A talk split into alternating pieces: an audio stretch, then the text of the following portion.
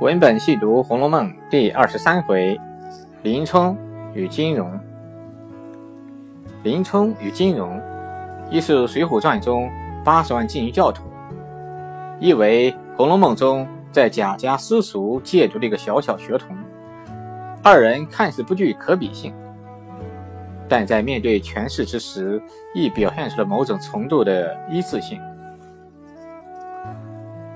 当听闻自己的妻子遭人调戏，我想，任何一个少点血性的男人都会怒气攻心，血脉奋张，肯定要找那人厮打一番。更何况是堂堂的八十万禁军教头？当林冲初闻有人调戏自己的妻子时，他何尝不是想把那人痛打一顿？但当他发现调戏他妻子之人就是本管高太尉的义子高衙内时，他便。先至手软，并且那拳头也始终没有再落下。当鲁智深赶来要帮林冲厮打时，他反而劝鲁智深劝妾饶他。林冲为何如此能忍？原因何在呢？原因其实很简单，正如林冲所说：“不怕官，只怕管。人在矮檐下，怎能不低头？”妻子被辱，堂堂的八十万禁军教头，在有权有势的高太尉面前，也只能忍了。那金荣呢？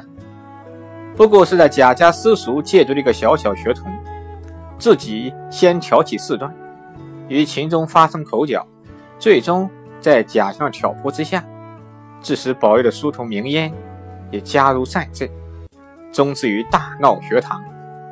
最后，在贾府仆人李贵的调停之下，金荣无奈向秦钟磕头赔罪，才算了事。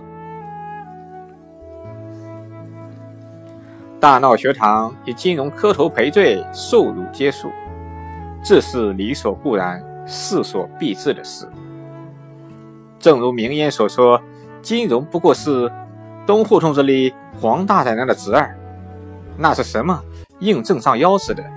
也来唬我们，而他的对手却是秦钟，背后是秦可卿与贾宝玉，是四大力雄的贾家。